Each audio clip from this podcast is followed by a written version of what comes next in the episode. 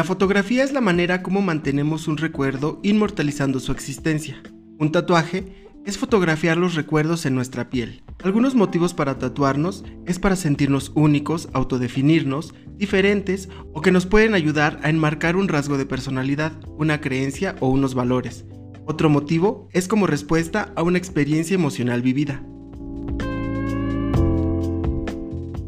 Bienvenidos una vez más a Razonarte. Nos acompaña su amigo Emil Murín con mi amiga Nora Bautista. Hola Nora, ¿cómo estás? Hola Emil, muy bien, muy emocionado de estar otra noche más con ustedes. Siempre estamos muy contentos de que nos escuchen, de que esta comunidad de razonantes cada vez es más grande, llegamos creo que a más lugares, siempre teniendo toda la actitud del mundo. Y Por supuesto. Totalmente. Y nuevos temas, siempre con temas controversiales, como nos gusta. Según nosotros son controversiales, pero no, yo creo que ya están un poco más aceptados, pero como siempre, nunca falta ese detallito oculto o ese dato curioso que aquí en Razonarte te lo traemos. Y, el hecho de reconocer que todas las expresiones, o sea, de lo que firma este programa, este podcast, es de reconocer todo, ¿no? No discriminar nada. O la prioridad que la sociedad, o el lugar que la sociedad le haya dado dentro de, de ese montón de reglas estrictas a seguir. Y, de prejuicios. Exacto. Y de estigmas sociales que hoy atañen mucho al tema de hoy porque hoy vamos a hablar sobre los tatuajes.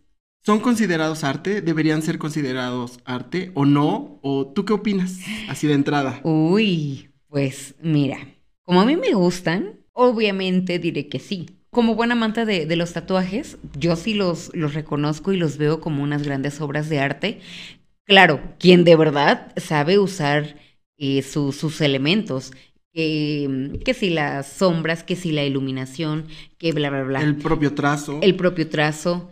Oye, no, no es cualquier cosa, o sea, sí de entrada, hacer un simple dibujo a lápiz no siempre es como fácil, no siempre te queda, y sobre todo cuando haces como algún em, dibujo o trazo que refleje como rostros, el cuerpo humano y el rostro es muy difícil. muy difícil. Pero aquellas personas que logran de verdad, aparte de, de plasmar bien cada detalle de la persona, yo creo que todo ese conjunto, por supuesto que lo vuelve en una obra de arte. Pero, pues repito, también entiendo que como en todo hay reglas, hay ciertos pasos a seguir o, elementos que considerar para, o características que ya caigas en esa categoría, pues bueno, eso ya es punto y aparte. Yo creo que sí, actualmente ya se puede considerar arte, o bueno, desde sus, sus orígenes, pero actualmente más porque sí creo que tiene mucho que ver con la profesionalización del, de la técnica o de la, del, oficio, por así decirlo. De la actividad. Porque, ah, ajá, exacto, de la actividad, porque originalmente, o sea, siento que era muy específico, muy de nicho o muy señalado el dónde, el a quién, el quién lo hacía y el quién lo portaba, que aunque tuviera estas cualidades artísticas, hasta, pesaba más. Pesaba más el tema social que actualmente, que ya es más reconocido, más profesional y las técnicas son variables y, o sea, grandísimas. Yo creo que sí es, sí, sí podemos alcanzar un tema artístico. Y es que en las últimas décadas esto se ha convertido en una práctica bastante común, lo que ha ocasionado que la sociedad vea y entienda distinto pues las características de, los tatuajes. O sea, esto no es nuevo, ¿eh? Actualmente tenemos como esta idea de que solo los carcelarios o los marihuanos, los, ¿no? Eh, eran, eran quienes, quienes se tatuaban, pero sí tiene una razón histórica de dónde ser, pero creo que ya estamos un poco más alejados, o sea, ya estamos bastante alejados de eso. De esa idea. Y la verdad es que su origen no, o sea, su, origen más primitivo no viene de ahí. En 1991, unos eh, alpinistas alemanes encontraron en los Alpes italianos un, una momia natural de un hombre y ellos pensaron, no, pues es otro alpinista que murió aquí. Generalmente cuando los alpinistas encuentran un cuerpo, lo bajan y ya, porque hay muchos que están desaparecidos, entonces rescatan los cuerpos y luego investigan de quiénes son. Pues así lo bajaron creyendo que era de, de, de, de algún alpinista y encontraron que no, que era una momia de hace 5200 años. que se había petrificado, se había, había sido perdurada gracias al hielo de los Alpes. Y encontraron, o bueno, este, este hombre al que llamaron Otzi, se convirtió en el hombre, primero, es el humano, mm, o sea, como el Homo sapiens más antiguo encontrado en esa oh, zona. Luego, es el primero que tiene tatuajes. O sea, es donde ya encontramos los primeros vestigios de tatuajes de hace 5200 años, incluso mil años antes de los, de los más antiguos que eran los egipcios. Este hombre era mucho más antiguo. Pero, perdón, perdón, esos tatuajes que le encontraron y les llamaron tatuajes, porque si fueron como dibujitos realizados o alguna cicatriz. No, a eso voy. Y les hicieron estudios y, fotografías de amplia gama, de amplio espectro, bueno, de diferentes, todos los espectros, desde la ultravioleta al contraste y todo esto. Y encontraron 61 tatuajes agrupados en 19 conjuntos. Estos tatuajes no son en realidad más que líneas acomodadas eh, eh, como en grupos. Como así como ves que eh, agrupamos así de día 1, 2, 3, 4 y el 5 rayado. Pues igualito, igualito. Son 19 grupos en líneas que van de 1 a 4 centímetros y de distancia 7 milímetros a 1 centímetro de distancia entre una y ella. O sea, no son cicatrices porque son bien definidas. Ahora, el lugar en donde fueron encontrados o sea, el lugar corporal, fue en las articulaciones, en las piernas, en las rodillas y en el pecho. solo, se encontraron, creo, dos en el pecho. Lo que se cree es que estos tatuajes en realidad eran un tipo de eh, terapia como la acupuntura, porque son los mismos puntos donde se encuentran, donde se, coloca la acupuntura, las agujas de la oh, acupuntura. Entonces creen que era algún tipo de terapia para mitigar algún dolor o de, o de restaurar alguna parte interna, sobre todo porque tras los estudios se encontraron que el hombre había tenido problemas de hígado, problemas en una rodilla, en, una, en un tobillo, que son los lugares donde tenía los tatuajes. Entonces probablemente estas cicatrices, no, no, estas cicatrices, porque encontraron también cicatrices, huellas, todo tipo de, señales en su piel. Sí, y yo creo que sobre todo por todo el tiempo que perduró ahí, pues el hielo también estuvo como carcomiendo y haciendo de, de Claro, no, y el, cuerpo está intacto, intacto, o sea, solo está como chupado, o como que perdió la masa corporal. Pues sí, sí, se contrajo todo. Exacto, pero está intacto. Pero ve, o sea, eh, como después de tanto tiempo Probablemente no es un dibujo estructurado como el que hoy conocemos, pero bueno, sí fue un dibujo. Sí tenía un diseño, porque tenía un objetivo. Así es. Y, e iba realizado principalmente para el cuerpo, para pues demostrar algo, lo que me decías, tal vez eh, que por la acupuntura o, no sé, por ejemplo, me, recuerdo un poco ahorita a los a esas culturas en, en África o en, no sé, en Asia. todos los tatuajes tribales, ¿no? Eso vas ya sea que por si eres el, más viejo y el más, más sabio, entre más tatuajes tienes, más marcas, más de esto, pues eres el más respetado, más venerado y, reconocido. O eh, si eres el, el, que más gente ha matado, pero por tu valentía, tu fuerza, pues sí, como tus insignias, ¿no? De, que te has ganado de la vida. De guerra. Y sí, de hecho, esa es como la segunda, la segunda razón histórica de, los tatuajes, pero se encontró que esta, o sea, fue previo a eso, porque en un principio dijeron, pues probablemente también tenían algún significado, pero por la zona en las que estaban sus tatuajes, generalmente los tatuajes tribales tienen una connotación porque son vistos por el de enfrente. O sea, cuando llegaba o cuando llega alguien con el, decías por ejemplo, con el más viejo o el más sabio, el tatuaje es visible porque al al interlocutor le da idea de cómo debo de tratarte, de, que, ah, tú eres el sabio, tú eres el mayor, tú has matado a tantas personas. Era una razón, era algo identificable para la otra persona. Pero los de este hombre, los de Otzi, no, estaban ocultos porque estaban en la pierna, en la rodilla, no eran unas áreas como tan visibles, tan a primera vista. Ajá, y no eran para que el otro se diera cuenta de con quién estaba hablando. Entonces, sí fueran realmente terapéuticas. Pero finalmente, el tema es, fueron los primeros tatuajes. Después ya vienen culturas ancestrales como los chinos, los japoneses, hawaianos o eh, más abajo, eh, este... Filipinas. Filipinos, todos ellos que sí sus tatuajes son de guerra. Incluso hay unos tatuajes que de o sea, los tatúan cuando pasan de la niñez a la adultez. O también si algún animal los representa, se lo tienen que tatuar y todo esto, ¿no? Sí es genera, eh, o sea, tienen una connotación divina respecto a sus deidades o también la historia de guerra o la, historia personal. Pero te das cuenta, o sea, todo esto que, estamos comentando de, de cuando tuvieron los tatuajes y bla, bla, bla, realmente no existía la iglesia que, hoy conocemos. Todo esto que te estoy diciendo, si te das cuenta, es, o sea, te estoy hablando de China, Japón, eh, Filipinas, incluso hasta Australia y, también los grabados mexicanos, bueno, eh, eh, americanos. Todo esto es en el Océano Pacífico, donde no tenía injerencia Europa ni la religión católica, porque ahí es donde la religión católica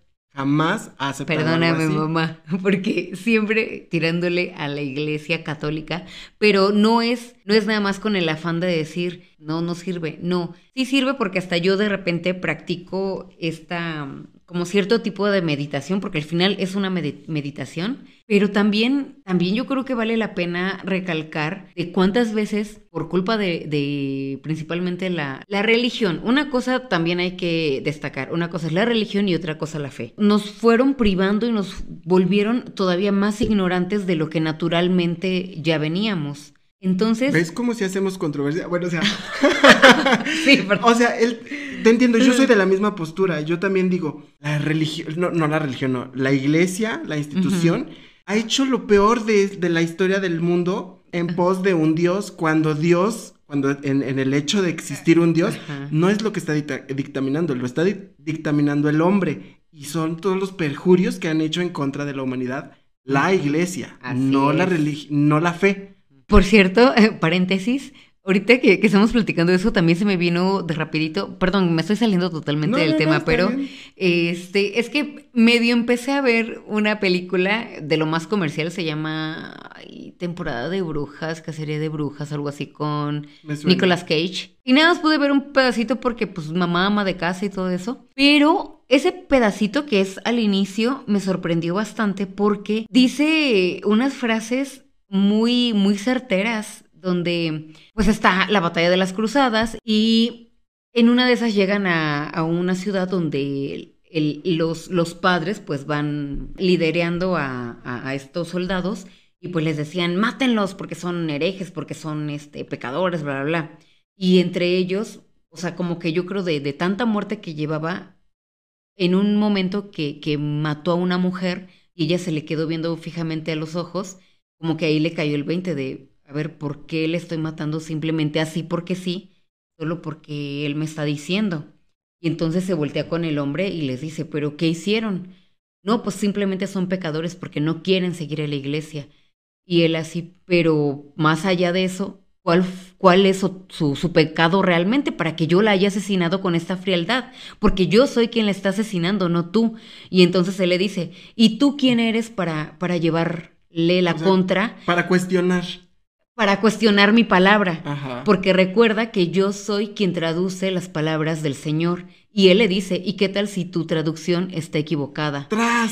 Y eso, o sea, yo en chinga sí me volteé y le dije a mi hijo, escucha, por favor, pon atención, porque no porque vengan y te digan, inclusive, y también ya lo hemos dicho, no porque nosotros les digamos, ay, sí, véanlo, está bonito. O sea, sí, véanlo, sí, intenten hasta cierto punto, pero también al mismo tiempo pregúntense por qué están haciendo eso, por qué llevan tanto tiempo haciendo lo mismo y qué les ha ido dejando.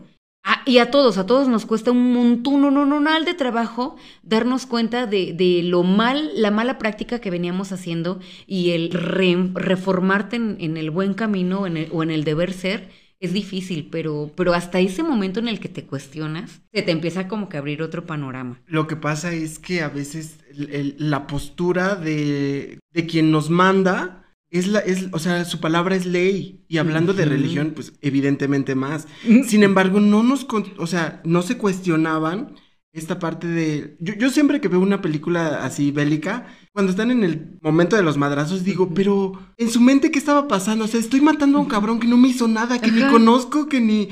y, lo tengo que matar solamente porque tiene supuestamente tiene otra ideología, pero los dos somos igual de humanos, los, dos tenemos familia, los dos van a vamos a sufrir o vamos a morir, y todo lo que hay, o sea, todo el contexto, solo porque el rey, o, sea, o el general, independientemente de la situación, o sea, lo ordenó, es como, o sea, es muy, es muy fuerte. Sí. Y, y el tema de, en el tema de religiones, Qué malo. qué malo, qué malo. Este, el tema de religión es como, o sea, por una simple creencia, o sea, por una libre creencia y la Santa Inquisición y las cruzadas y la guerra cristera El y, y el todo lo que te imagines en pos de un dios matar, mm, no. ¿O de una simple ideología? Sí, O no, sea, está no. muy fuerte. El tema es no generar, o sea, prejuicios, no estigmatizar y todo esto por los tatuajes, ¿no? Porque Así es. Pero precisamente porque cuando, porque hasta la fecha, aunque, aunque ya poco a poco ha dejado de ser como ese chismecito de, de radio pasillo, pero de repente todavía te topas con, ay, es que este, en este lugar no contratamos a personas con tatuajes. O a mí no me gustan las personas con tatuajes porque son delincuentes. O sea, siempre te sigues con prejuicios que ni son. A mí me encanta cuando hay gente diversa en alguna empresa, porque, o sea, habla bien de la empresa. El otro día en el palacio, este, el, el médico, es que no sé si, si- sean médicos, pero, o enfermeros, o simplemente los vistieron así. eh, para, para recibir a la gente, eh, o sea, tiene una bata y te está recibiendo con Oh, gel y te desinfecta y así. Por eso te digo, no sé si tenga- sean médicos o simplemente empleados para eso pero el hombre más tatuado que he visto en mi vida. te lo juro, te lo juro. Y unos tatuajes muy bonitos, pero sí traía, o sea, su careta, su cubrebocas claro, y, claro. y la- una filipina blanca y así. Pero me pareció excelente, excelente que él, que podrías decir, su imagen puede incomodar a algunas Ándale, personas, ajá. él sea el que recibe en una tienda como el Palacio. Y júralo que, o sea, no, no faltó alguien que sí Uy, pensó sí. eso, ¿no? De, Sí, seguramente no faltó esta persona o esta señora popofona que dijo, ay, ¿cómo este es el que me está recibiendo? Cuando a la misma empresa no le está importando o, o sea, no, no interfiere su imagen o- su, cuerpo. Es que, o sea, digo, ni, ni que el tatuaje te estuviera ayudando a ponerles el gel, ¿no? No, pero, pero sí los estigmas de las personas y a veces en, la- en las personas de otras generaciones y. en a lo mejor de un cierto nivel económico que no, no per- son muy cerradas, no Sí. permiten Ay, eh, sí. intrusiones en su mundo, pues habrá quienes no, o sea, mi abuelita de 80 años, toda, eh, o sea, con todo el dinero del mundo, ¿crees que va a ver bien eso? O sea, no estoy hablando de mi abuelita, ¿no? Pero, o sea, una abuelita. Y Poblana Ay, pues, tu Mocha. abuelita ya me cae mal. Y ¿eh? Poblana Mocha, no va, ¿crees que no va a... Sí, no, hasta va a decir, quítelo, si no, no paso. Ajá, exacto. Y a la empresa no le importa, y eso está muy chido. Ujú. Como dices, habla muy bien de la empresa porque si te está dando un buen resultado, te está cumpliendo con lo que estás pidiendo, o sea, de verdad no tienes por qué meterte en su vida privada. No, como decía la, la imagen del principio, la imagen, la, la frase del principio, es para identificarnos, para hacernos diferentes, para, incluso hasta para eh, pasar, o sea, mm, la resiliencia con, con un evento de nuestra vida, ¿no? Y hasta, esto ya se ve escuchar muy tétrico, pero por ejemplo, si te mueres y no tienes credenciales o algo así, pues por tus tatuajes Con te eso te identifican. identifican. Eh, Siempre y cuando no te calcines. Pero, pero, o sea, al final de cuentas, sigue siendo una herramienta. O también si te están poniendo los cachos por ahí y te rolan la foto, o sea, ya también identificaste. O para el OnlyFans. Ándale. O sea, por mucho que te lo maquilles, en algún momento se te va a escapar y sopas. Eh, sí, claro. Entonces, el punto es que los tatuajes son bien chidos, son muy disfrutables. Bueno, ahorita todavía hay países donde culturalmente no se puede. sí. Por ejemplo, en China aún está prohibido mostrar tatuajes en televisión. En Japón, las personas tatuadas no pueden entrar a piscinas públicas ni spas. Eh, pero, por ejemplo, también en los Emiratos Árabes Unidos, si quieres eh, Ay, formar bueno. parte de la milicia, tienes que borrarte los tatuajes.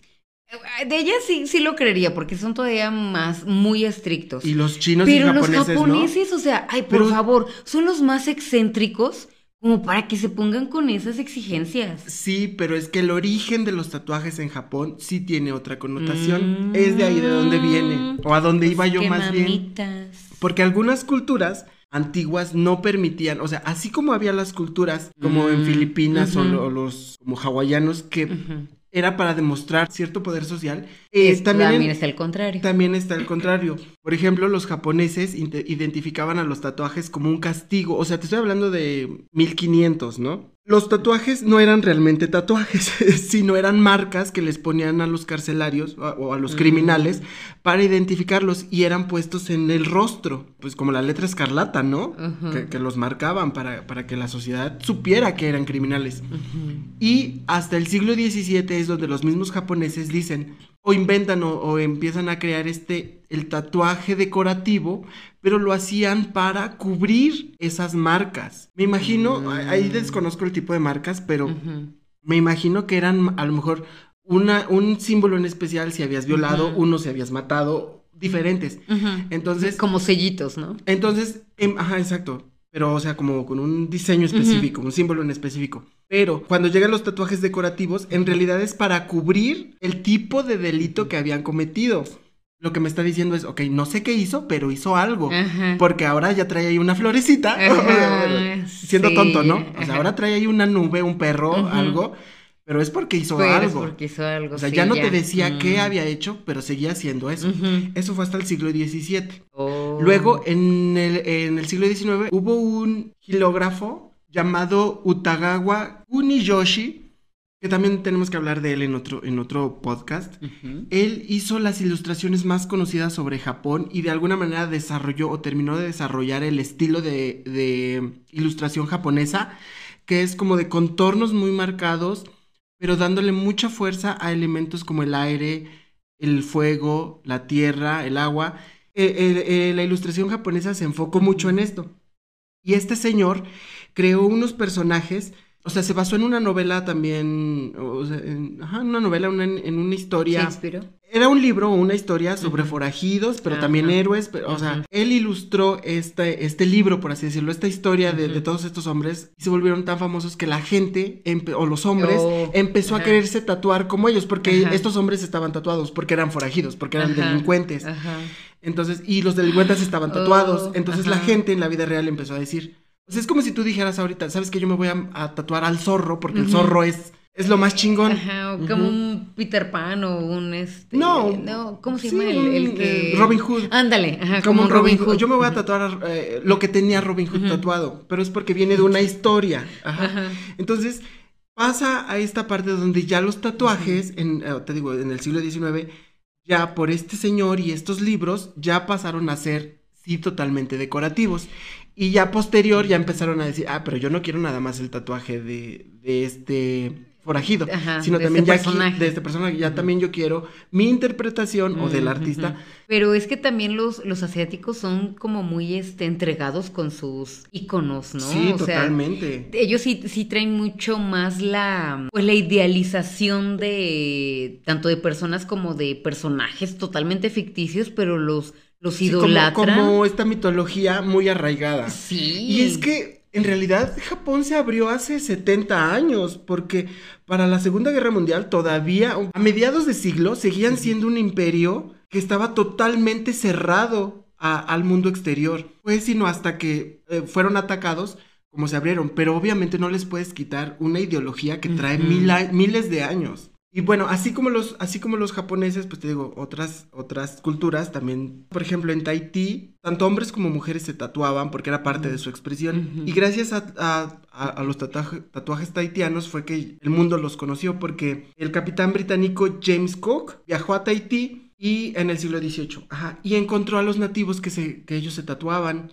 Entonces, en, un, en sus escritos, en sus reportes de lo que había encontrado, eh, él decía que decoraban sus cuerpos, tanto hombres como mujeres, y por diferentes razones, y les llamaban tatau, a este tipo de expresión tatau. Él lo lleva a, Inglaterra o lo lleva al viejo mundo, y les cuenta todo esto, y entonces de ahí nace el nombre de tatuaje. Oh, tatu. Ajá. Y pues ya, el, el mundo los, los empieza a conocer ¡Wow! ¡Qué interesante! Ya sabes que lo mío son las clases de historia y... Sí, querido profesor. no, pero, pero la verdad es que sí nos has, siempre nos regalas unos datos bien curiosos, bien importantes, que yo por lo menos sí me quedo aquí toda boca abierta, aparte de, admirarte. Es que según yo, eh, o sea, el tema de las razones que tenemos para hacer razonarte, o, sea, para hacer arte y hacer razonarte, Obviamente tienen que ver mucho con las razones que tengo como artista. Claro. pero tiene que ver mucho las razones históricas, culturales, Culturales. de dónde surgió todo. Entonces, por eso a mí me importa mucho esto, porque bien dice esta frase, quien no conoce su historia está condenada a repetirla. Mm. Entonces, mm, es saber de todo, ¿no? Yo abuso a veces a lo mejor un poquito en lo histórico, pero No, no, no, no, de verdad, bueno, a mí me ha parecido muy interesante y yo creo que los que nos han seguido también es parte de eso, de que traes unos datos, aparte de que no se escuchan en el, en el común del día a día, por nuestra parte, pues yo creo que ni siquiera los, los vamos a, a buscar o difícilmente nos los vamos a encontrar así por mera casualidad. Y que tú te des esa tarea, pues te lo agradecemos, o por lo menos yo sí te lo agradezco mucho. mm, Muchas gracias, mi Emil. Muchas gracias a ti y a todos ustedes por aguantarme mis clases de historia De del arte. historia. bueno, ay, no voy a decir su nombre por respeto a su persona, pero por lo menos, o sea, si tú me hubieras dado clases de historia del arte en la universidad, otra cosa hubiera sido mi clase. Pero ese maestro que tuve, uf, pobrecito, hombre. Creo, creo que sí sé quién te dio. a mí, a- yo tuve otra suerte. A mí me tocó dar clases. Mayra, no sé si la no, conociste. no la conocí. Que por cierto, le voy a mandar un saludo. No sé si nos escuche, pero que sí. ojalá que sí, porque sí tengo contacto con ella, pero eh, no sé si nos escuche. Entonces, y era muy bueno. La verdad, yo sí agradezco haber tenido esa maestra, porque sí sé que hay otras Ay, veces que no. O sea, que, que tú le agarres odio Mm. o amor a o- alguna asignatura depende mucho del maestro. No le agarré odio, pero sí le agarré mucha indiferencia. Y, o sea, cuando algo mí- para mí ya es indiferente, o sea, de verdad no existes.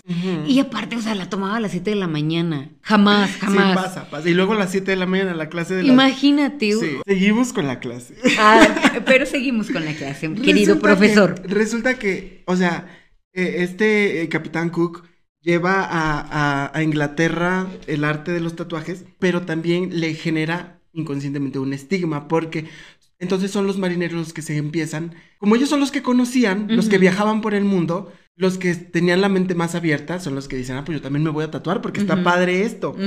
Pero socialmente, en tierra firme, Mm. los empezaron a ver mal. Ajá. Porque este, quién sabe dónde fue. Ajá, y quién sabe, y qué, quién sabe qué hizo. quién sabe y- qué mañas aprendió. Que mira, Ajá. ahora ya ven todo rayado, ¿no? Dijera a mi mamá, ráyate la cola. ¿no? Pues también con mucho gusto. Pues también, o sea. Entonces le dan una connotación mala, que solo los marineros son los que se tatúan. Entonces. Básicamente, Japón dice, los tatuajes son para, para criminales. Y Mm. Inglaterra dice, los tatuajes son para marineros. Y de ahí, pues desde donde viene como básicamente esta mala imagen que se fueron generando. Ya posteriormente, en el siglo pasado, es donde se viene a cambiar toda esta imagen, porque pasó de los marinos a espectáculos circenses, porque eran vistos como rarezas, o sea, estos hombres tatuados eran vistos como rarezas, como, como algo exótico. Entonces los circos los empiezan a los empiezan a contratar y a llevar. Y es hasta los setentas, como siempre, la mujer poniendo el orden y, y abriendo. Mujeres al poder. Exacto. Hasta que ya se empiezan a hacer como algo un poco más conocido que dicen las mujeres. Es, o sea, son Yo los setentas. No, son las, son los setentas, es la revolución feminista.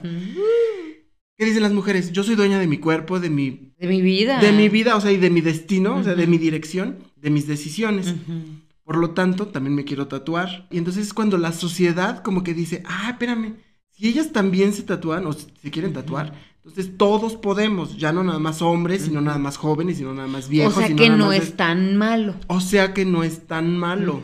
Y ya, el boom, o sea, esta- ustedes dieron la apertura. Posterior, quien, quien vino a dar el boom fue MTV. Porque por primera vez MTV muestra artistas de todo tipo, videos musicales, o sea, es Mm. 1981, donde los rockeros eran los que ya se tatuaban y todo esto. Hombres y mujeres famosos, cotizados, cool, adinerados y tenían tatuajes. Y sí, y bueno, y, a- y ya de- de hablando de lo más reciente, lo más reciente, lo más reciente, Instagram. En 2010, Ujú. en 2010 que nace eh, Instagram, eh, había uno de cada cinco eh, personas en Estados Unidos estaba tatuada. Para el 2015, uno de cada tres. Y actualmente Wow. se ha duplicado eh, el, el número de, de, De tatuados. de- de personas tatuadas y se considera que es gracias a Instagram.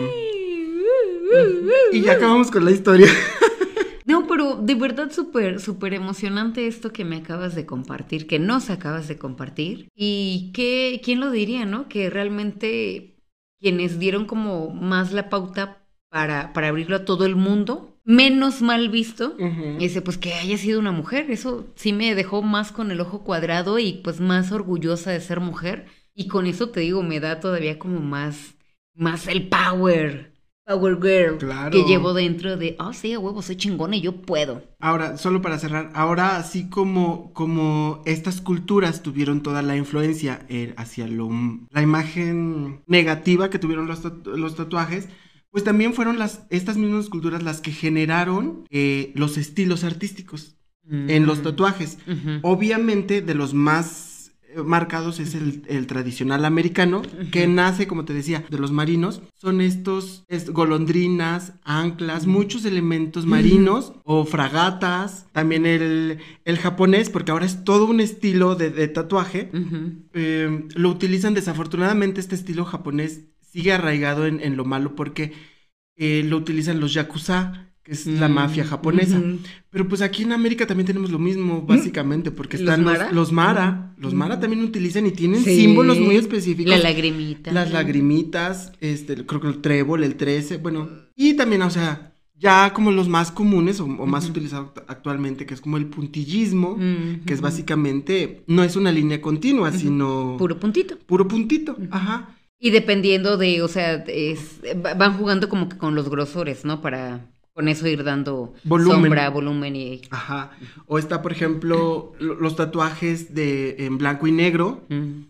que es utilizar tinta negra y blanca para dar eh, esta También, profundidad. eh, las y pues ya de los más famosos ahorita, la acuarela, que se hacen unos Mm. trabajos bien padres. Este, también parte de, de- que bueno, ahorita comentabas, estos son como los, los más recientes, y no dudo que estos se hayan inspirado o basado en ya en ciertas técnicas que el propio arte ocupaba, en especial, por ejemplo, el puntillismo. Sí, claro, al final de cuentas, esto es una técnica trasladada de otras artes, o- como la pintura o la escultura, ¿no? Así es. Y bueno, entre tantos artes que, que pueden inspirar también al, al tatuaje, encontramos el arte huichol, este bordado que, esta técnica de bordado que se ocupa sobre todo en tela, en sintético, cosas así, pero es más que nada pues meramente el, bordado, pero trasladado en, el tatuaje.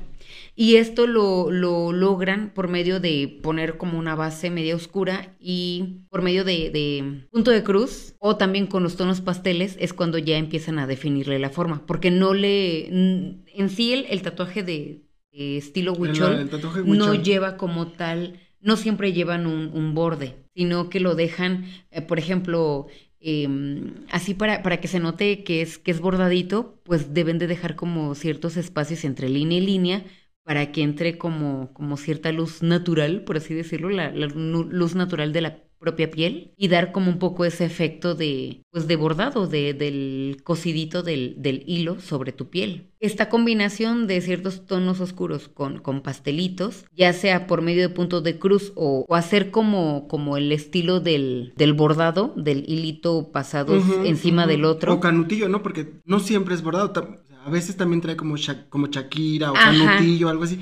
Y darle ese efecto a la, a la tinta, o sea, a la, Con la tinta, con la darle ese efecto sobre la piel es una cosa... Debe de ser un trabajo exhaustivo para el tatuador porque Sí. quienes nos hemos tatuado sabemos que es muy difícil o más bien es muy fácil al, al, al sanar un tatuaje, es muy fácil que se expanda un poquito la, tinta, que se pierda definición y hacer Sí. estos estilos huicholes, o sea, de- donde tienes que definir una Shakira o definir un hilo. Es que así como en el mismo eh, trazo que debe llevar una pintura, en esto, en estos trazos para dar un efecto de, de un cosido, de, de colocar una piececita encima de otra, o Debe sea, ser, eh, para empezar, muchísimas horas de práctica.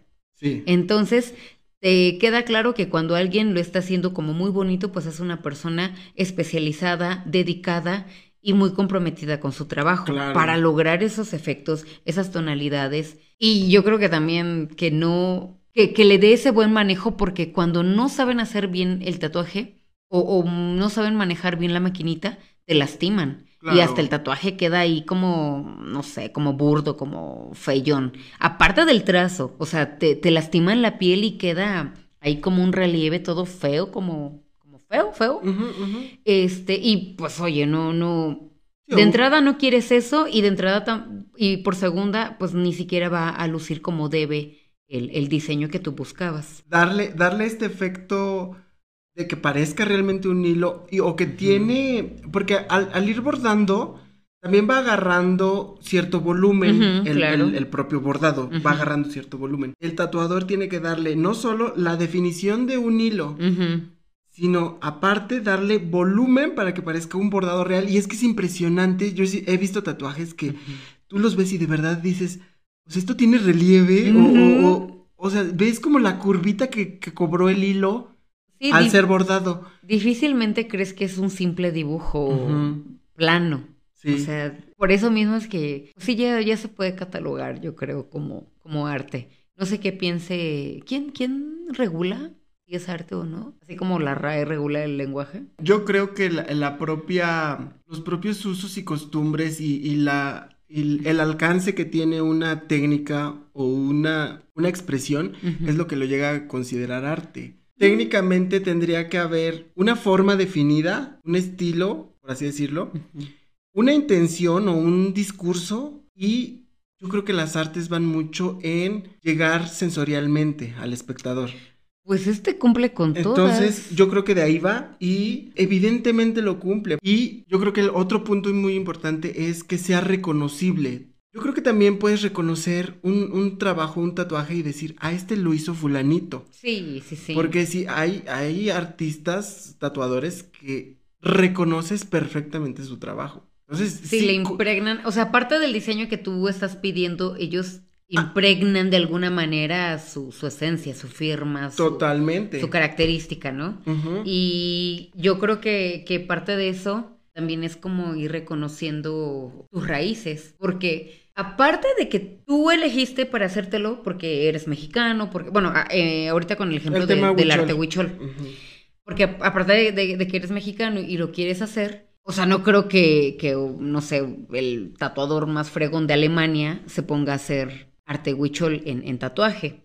A lo mejor ahorita ya lo va a hacer, pues, pero, pero más que nada, perdón, siguiendo, siguiendo como una moda pero no porque le haya nacido el, el, investigarlo, el... Pues no te creas, ¿eh? Porque tú misma lo dijiste en el capítulo, ah. en el, en el, en el podcast de sobre música que tuvimos con Rolando. Pero sobre, es más que nada en la música. Bueno, de aquí de, de tatuajes no, no me encontré ningún, pero, pero a, lo que voy extranjero que haga arte huichol. A lo que voy es, tú decías, viene otro y nos enseña sobre nuestra cultura. Viene un extranjero y nos enseña sobre nuestra cultura.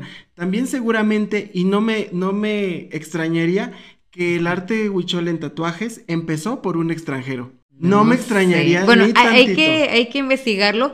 Sí, ciertamente sí tenemos como que esa mala, también esa mala práctica pues, o sea, y, no necesariamente hacia lo bueno, porque, o sea, de que, ay, mira, cómo le gustó y, le encantó, se enamoró del arte huicholo, se enamoró de México, el alemán, y vino y aprendió el, para tatuar. No, también puede ser en la parte negativa, porque bien sabemos varias historias de artistas, o sea, pseudoartistas o diseñadores, sobre todo en ropa, que se adjudican creaciones mexicanas o creaciones indígenas y, y las toman como propias, ¿no?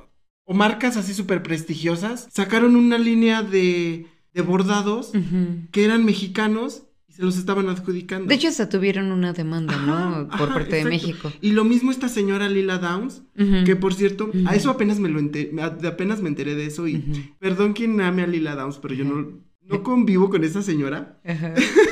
porque no le creo su imagen autóctona, mexicana. Pero me enteré que tenía una tienda y que estaba vendiendo diseños como propios cuando eran diseños oaxaqueños, o sea, de, mujeres eh, de, del istmo.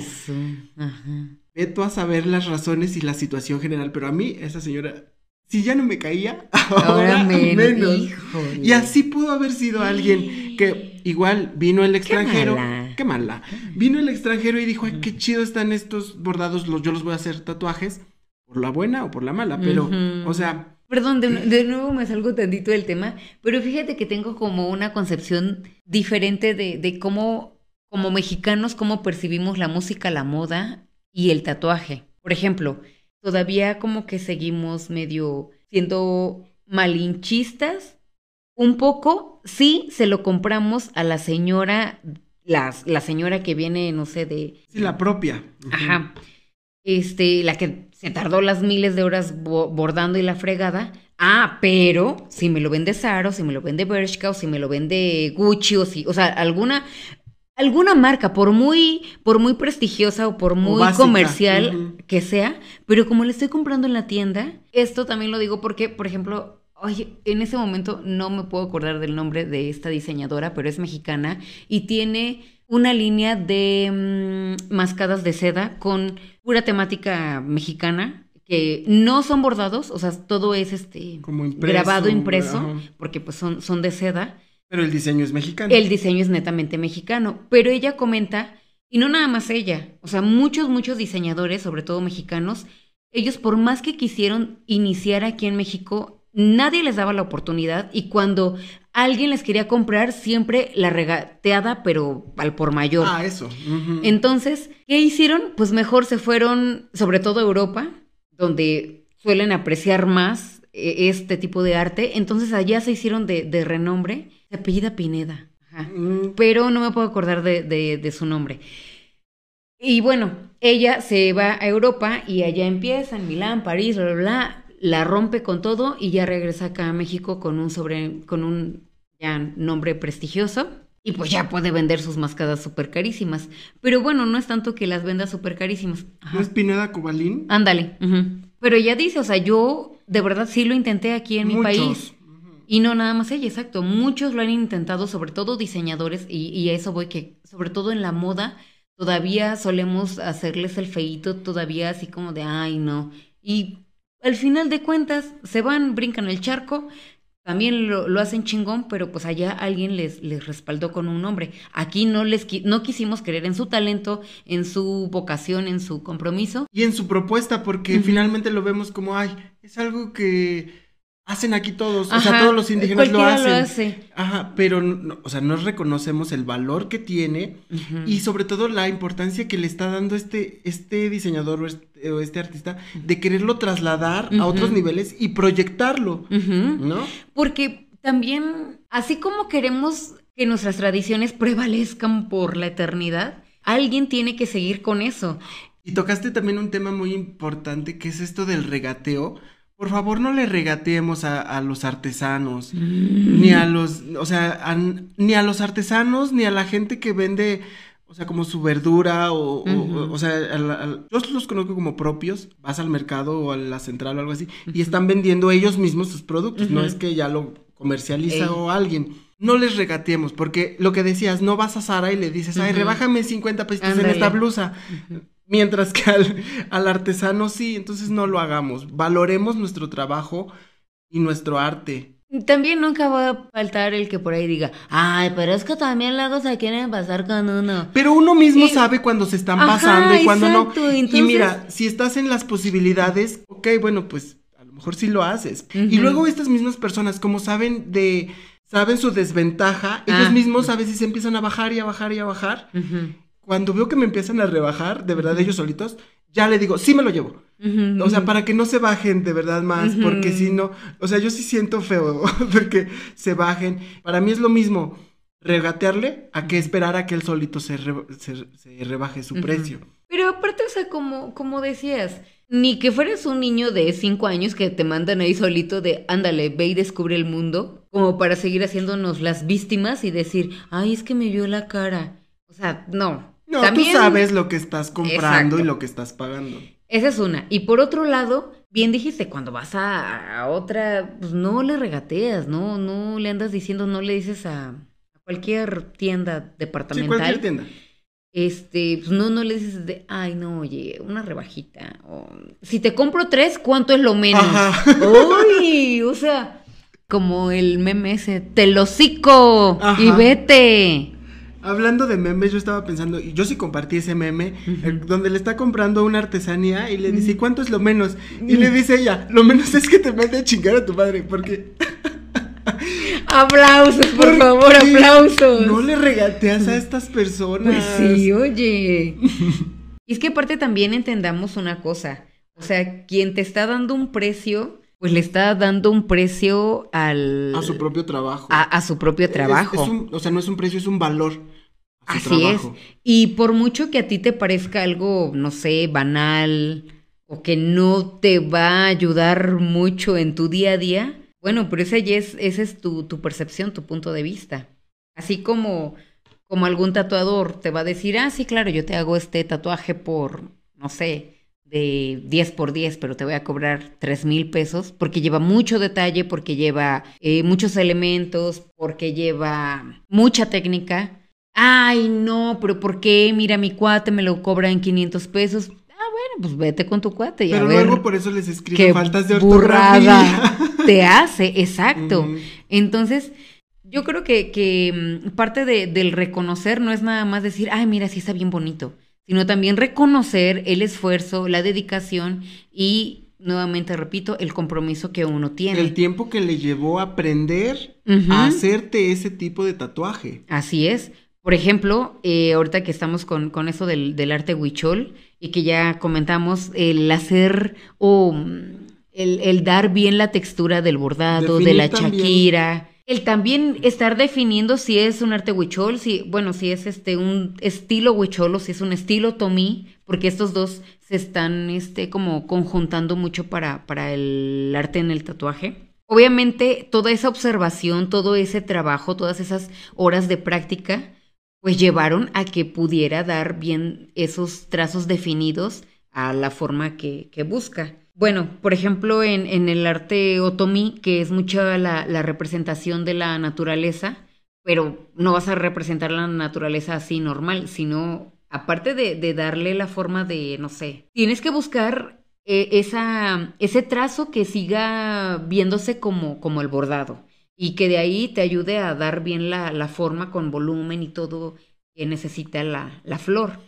A ver, recapitulemos. No es nada más el hacer el trazo y el usar los colores, sino también darle al clavo con los elementos que te van a representar, que tú a simple vista, aparte de, de también lo que ya mencionamos, reconocer el trabajo de una persona en específico, también reconocer de mm, La parte cultural. la parte cultural, exacto. Hacer bien tu, tu análisis para identificar qué elementos vas a estar usando en, en tu aplicación de tatuaje y que puedan seguir reflejando que se trata de un arte huichol, de un arte otomí o de, de, de, de algo que representa a nuestra cultura mexicana. Por ejemplo, otro, otro símbolo muy icónico que también ocupan, en, en, sobre todo para el tatuaje, huichol, es el, el venado azul, que es el que guió a los hombres hasta, hasta la tierra sagrada de Wirikuta, donde encontraron por primera vez el peyote. Ya está muy, muy representado. Yo la verdad es que sí, ya lo he visto en varios tatuajes. Inclusive en Pinterest, cuando, no sé, te pones ahí a buscar de ideas para tatuajes, ya suele aparecer muy, muy seguido. Porque es un elemento muy, muy representativo del arte huichol. Inclusive hay un corto animado que se llama Kauyumari, el venado azul. Este cortometraje que fue realizado en 2013 por Arnold Abadí, director de Psyche Studio. Este señor nos representa y nos cuenta de una manera gráfica, muy visual, pero de una manera extraordinaria. Por favor, chequenlo ahí en YouTube, lo pueden encontrar. Donde este venado azul es un espíritu que guía al pueblo Huixarica de México y, pues, según cuenta la leyenda, se sacrifica para transformarse en Hikuri, el cual los Huixaricas se ponen en contacto con sus antepasados, recibiendo su misericordia y orientación para ser guardianes de nuestro planeta Tierra. O sea que estos señores iban caminando por ahí, por ahí, y se encontraron al venado, el cual los llevó a la Tierra Sagrada, donde encontraron por primera vez el peyote. Y Ah. así es como pues pueden hacer es, entablar esta conexión con sus antepasados. Ajá. Por lo tanto, pues nos habla de, de espiritualidad, nos habla de, de ese entendimiento de más allá de, de la vida propia, la vida física. Yo no he visto el cortometraje, pero reconozco un poquito el trabajo, o sea, las, las imágenes, es una cantidad de detalle impresionante. Yo creo que... Y aparte es 3D, ¿no? Es que hace una combinación ahí como de, de 3D, 2D y... No, es, es una experiencia, les digo, preciosa. Yo creo que este señor sí logró como plasmar un poco lo que sintieron estos señores. O sea, tan solo imagínate ir caminando ahí por el desierto y de repente ver un venado con unos colores que, que no tiene ninguno, Sí, no ninguno tienen cabida en la realidad. ¿no? De entrada, o sea, el, el fondo pues maneja un, un color, un... Las luces que maneja en lo que es el fondo sí son así muy tenues, muy neutros. Y ya, o sea, el máximo pues se lo van llevando los, los animalitos y después ahí se van transformando y haciendo una maravilla, una locura impresionante. Wow, sí debe de estar. Pues qué buena recomendación. ¿Es la recomendación para empezar? ¿O Pues sí, es otra? una de tantas recomendaciones que tenemos, porque híjole, la verdad es que en cada tema que encontramos, más bien en cada tema que elegimos, voy encontrando muchísima información, muchísimos artistas, muchísimos talentos que, híjole, una hora o dos horas no nos alcanzan para, Mm, para hablar mm, mm. de ellos. Y bueno, entre tanto que, que fui encontrando, por ejemplo, no sé si, si conozcas a Andrés Juárez.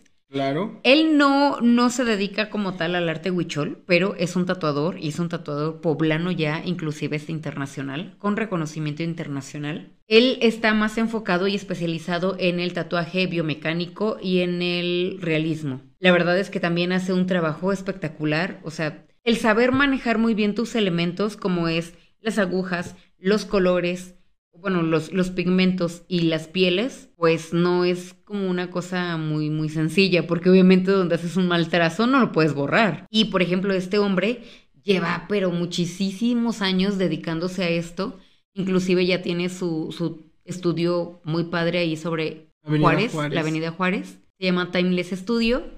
No nos está pagando ni nada, pero yo creo que su reconocimiento, bueno, más bien, el reconocimiento a su trabajo vale la pena que sea mencionado en esta ocasión. A mí me gusta mucho su trabajo, tiene mucho que lo sigo. Soy muy, soy muy, eh, eh, fan, de, lo- de, de los tatuadores, de los tatuajes, y a él lo sigo y siempre le estoy dando like a sus, Ujú. a sus trabajos porque su nivel de realismo es impresionante, sí, es, es muy bueno. Y eso, lo, lo que decía sobre las pieles me parece también de suma importancia porque, no voy a decir nombres, pero hay Mm. muchos tatuadores Mm. que no quieren tatuar a todas las personas porque, porque somos de piel morena o porque tal circunstancia no les agrada del, del portador. Hay una tatuadora poblana que, me cae, me caía bien, me caía bien, pero cuando me enteré de esto ya no. Y ni voy a decir su nombre porque no merece la pena No. mencionarla. Que dice, yo no, trata, yo no trabajo en pieles morenas porque mi trabajo no luce. O sea, O sea, ¿qué te pinche pasa? gringa o qué, o alemana nazi. Ajá. Bueno, ajá, alemana aria, antigua. Aria. ¿Qué te crees? O sea, Sí, qué pido, o sea. y así hay varios, ¿eh? Sé de, sé de Qué varios que, que hacen esto. O sea, pues ustedes se lo pierden. Dijera mi talis, eres piel morena. No sé qué más, pero canto de pasión y arena. Es que, oye, una piel morena de verdad que siempre te va a dar mucho más. Más de todo. Y siempre hay opciones. Por ejemplo, yo creo que, que los tonos, los tatuajes rojos en las pieles morenas se ven Sí. exquisitos. O sea, de verdad es, es, es muy bonitos los tatuajes. Y a lo mejor tú como artista, o sea, como tatuador con cierta fama, ya te puedes dar el lujo de decir, este trabajo sí lo hago, este trabajo no lo hago, pero no creo que sea una razón que lo hagas por un tipo de piel. Y mucho menos estarlo haciendo, haciendo ese comentario público. Ese comentario de hacerlo público. Y, y también otra, o sea, quienes, a pesar de ese comentario, sigan a esas personas, pues también habla muy, mucho de ellos, que son pocas personas, bueno, más bien, que son personas de poco valor, porque, pues, todo va de la mano. O sea, una cosa es que, bueno, sí hace un buen trabajo, pero ya con el hecho de que esté discriminando, Aparte habla de, de alguna manera voy a traer en mi cuerpo toda la vida el trabajo de alguien más, el arte de alguien más, y sinceramente no me gustaría traer no. esta, esta interpretación, más bien, ajá, como este trabajo de alguien que en su cabecita no cabe, no me interesa tener el no. trabajo o comprar el arte, el trabajo de alguien que piensa así. Pero bueno, el chiste es que ya tienen ahí dos buenas recomendaciones. Andrés Juárez en la Juárez para tatuarse y el arte huichol como este mm, otra técnica para el tatuaje. Ahora va mi recomendación. ¿Te acuerdas que al principio te conté del hombre de hielo que encontraron en los Alpes italianos? El primer tatuado. El primer hombre tatuado. Ah, resulta que, te decía yo, es el primer, es el hombre eh, moderno, por así decirlo, más, eh, o sea, moderno en cuanto a características físicas, más antiguo de la zona.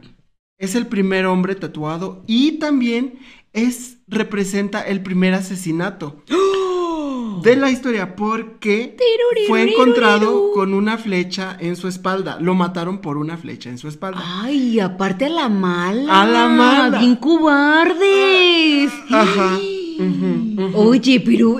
Ay, o sea. El caso es que, gracias a, esta, a este descubrimiento, el, el director y guionista alemán Félix Randau decidió crear la historia de este hombre, decir, ¿qué le pasó a este hombre? ¿Por qué lo mataron? Por la espalda. Entonces creó una película preciosa, llena de paisajes naturales, porque fue filmada en, este, en esta zona donde fue encontrado el, el- Oh. el- El cuerpo. cuerpo original, ajá, la momia.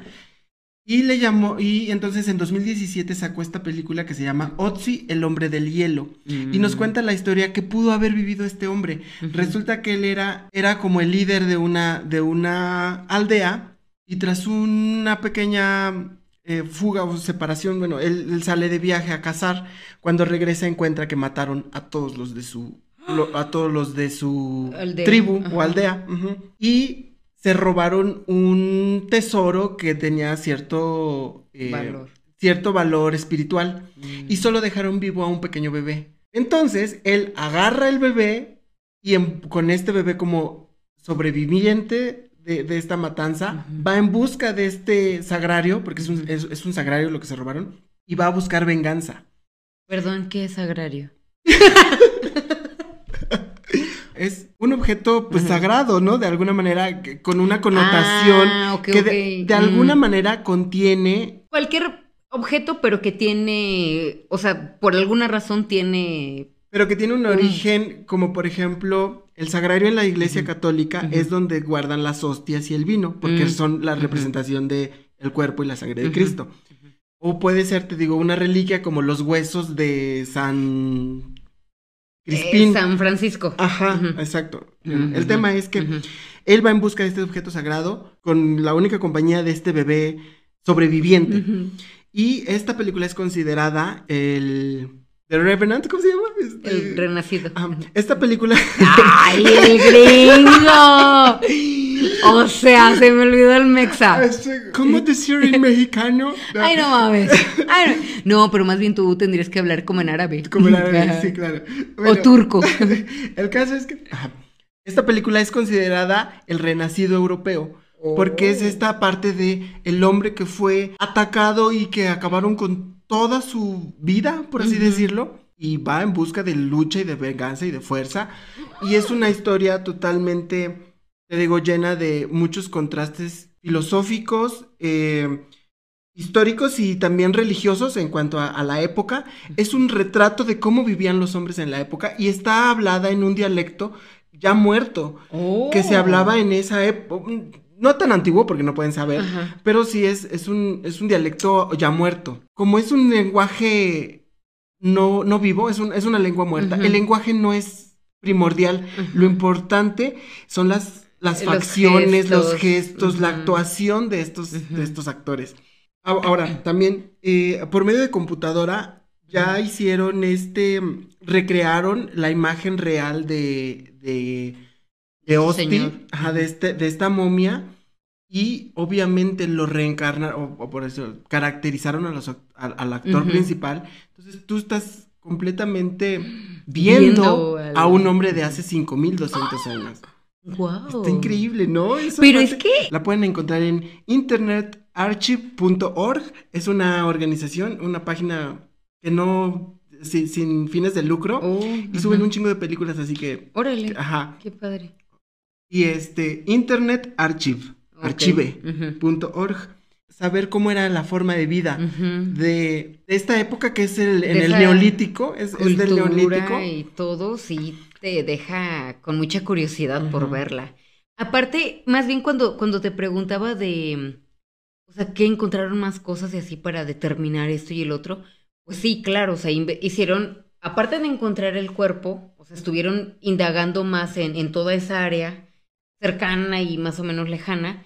Y los pocos vestigios que fueron encontrando es lo que les fue dando la pauta da para pauta. ir Sí, de hecho, dando conocimiento de, de lo que había. sí, de hecho, junto a su cuerpo, o en, creo que en sus ropas, encontraron este, algunos cereales.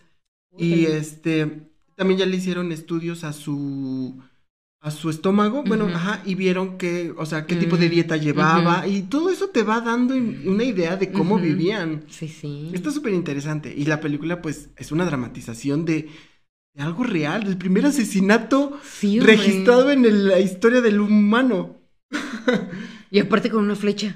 con una flecha. Increíble. Entonces recuérdate, Otzi con Otzi, Z. Otzi, el, hombre, del, hielo. hielo. Y pues ya con esto ya terminamos nuestro tema nuestro de hoy. tema de hoy del sobre el arte en los tatuajes, que sí es un arte, un arte efímero, pero finalmente Pues ni tanto, mira, Otzi ya nos dejó ahí que... Bueno, sí. Ah, pero ahí te viene otro, un, un dato curioso que se me estaba olvidando. Este, ya existe una organización en Estados Unidos, bueno, este, llamada, ahí te va mi inglés, Ujú. La National Association for the Perseveration.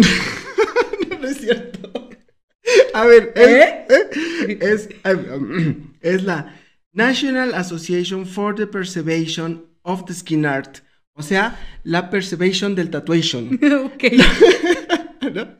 Lo que hace esta asociación, o sea, básicamente es la Asociación Nacional para la preserva eh, para, Perse- para preservar. preservar Preservar. el arte en la piel. Lo que hace Oh. esta asociación es que si tú pierdes a un familiar y quieres rescatar o per- o, el tatuaje, ellos tratan ese tatuaje, ese pedazo de piel Ay. y te lo entregan en un marco, en un cuadrito. Es algo medio Ajá. creepy porque mm, Todo lo que incluye... restos humanos. Ajá, te deja así como de... Ajá. Pero Ajá. bueno, digo, si te dan... Pero es válido. ¿Sabes ellos cómo lo venden? Por ejemplo, en su, su, su publicidad, te lo venden como si... eh, ya sabes, se van con, con la emocio- lo emocional y te ajá. sacan a los niños, te sacan varios niños, así de que la niña que perdió a su papá en la guerra, Mm. el niño que ajá, murió tal familiar, y para no perder a este, a este familiar por completo, entonces rescatas su tatuaje, o el tatuaje que se hizo para ti, por, por decir algo. Eso no le quita lo creepy, pero se saben vender bien y al final de cuentas es reconocer un arte y perdurar ese trabajo y esa emoción que generaba en ti ese tatuaje en esa persona que ya no está. Ay, de poder tener, poder quedarte con un recuerdo un poco más, más físico, pues sí te, te da como cierto confort. Y más ahorita, mire, con esos tiempos de, de pandemia que, Mm. que realmente se nos están yendo, aparte de rápido, al final lo único que te entregan son cenizas. Ay, bueno, no sé si, si ahorita con lo del COVID aún se puede hacer eso. Eh, Yo creo que depende del tipo de muerte. Pero ah, bueno, aún así, en lo personal, no sé si me gustaría tener un pedazo de piel en marcada en la pared de mi sala. O sea, Pero es que no es de cualquier persona. aún así, ¿Sí? no. Yo si fuera de mi mamá, de mi papá, sí. Pero así como de cualquier pinche fulano o fulana. No, claro que no. O sea, es, es, pues por una razón específica, pero aún así. No es que mira, cada quien ahí tienes al este caníbal que hasta sus muebles los hizo de la sí. de la gente que se comía. Hacía Mira, lámparas, mira. zapatos. Ujú, todo. Entonces, cada quien sus gustos y yo ahí sí no.